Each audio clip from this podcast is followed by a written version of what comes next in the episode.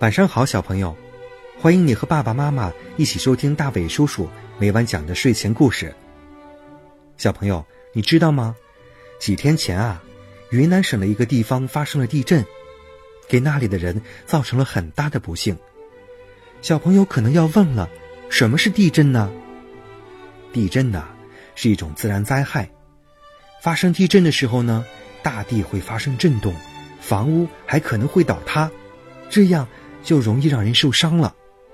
地震虽然很厉害，但一旦面对地震的时候，小朋友不要慌张。在地震发生时，有很短的时间可以用来躲藏。如果在这短时间内躲到安全的地方，就不会被砸伤了。小朋友可能会问了：那现在云南地震中有些小朋友受伤了，那该怎么办呢？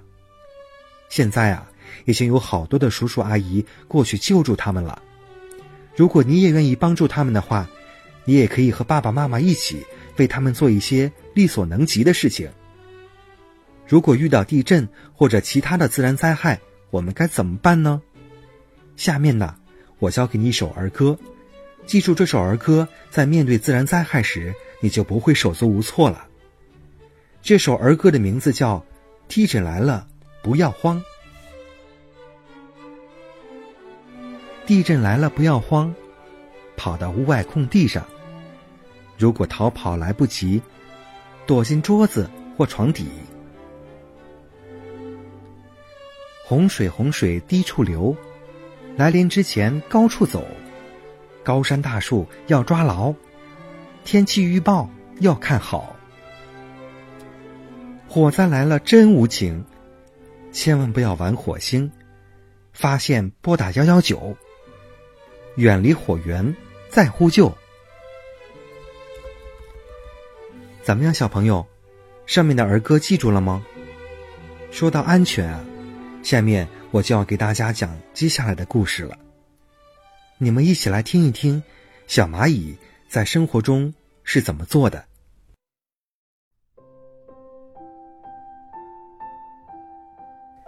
小河畔的花生地边，住着一大家子蚂蚁。几只勇敢又调皮的小蚂蚁想去河对岸探险，可是奶奶说河面太宽了，还从来没有谁游过去过呢。奶奶，你不是常说要不畏艰险吗？一只小蚂蚁摇着老奶奶大肚子蚂蚁的手说：“嗯，好吧，那你们自己想办法，想出办法了，先给奶奶看看，必须确保安全，万无一失。”好吧，小蚂蚁开心的跳了起来。他们头碰头，叽叽喳喳的商量了起来。一会儿，四只蚂蚁扛了两根树枝，三只蚂蚁抬了一片芭蕉叶，还有几只蚂蚁拖来一块面包。你们真聪明，树枝、芭蕉叶可以做船，面包做你们的旅途干粮。可是，万一风吹浪打……你们怎么保护自己呢？不行，不行，再想想办法。大肚子老奶奶把头摇得像拨浪鼓，把眼镜都摇掉了。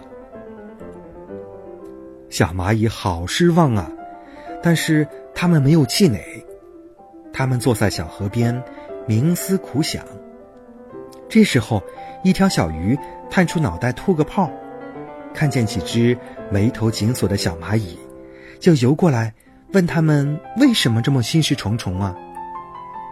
小蚂蚁把他们的打算和遇到的困难告诉了小鱼。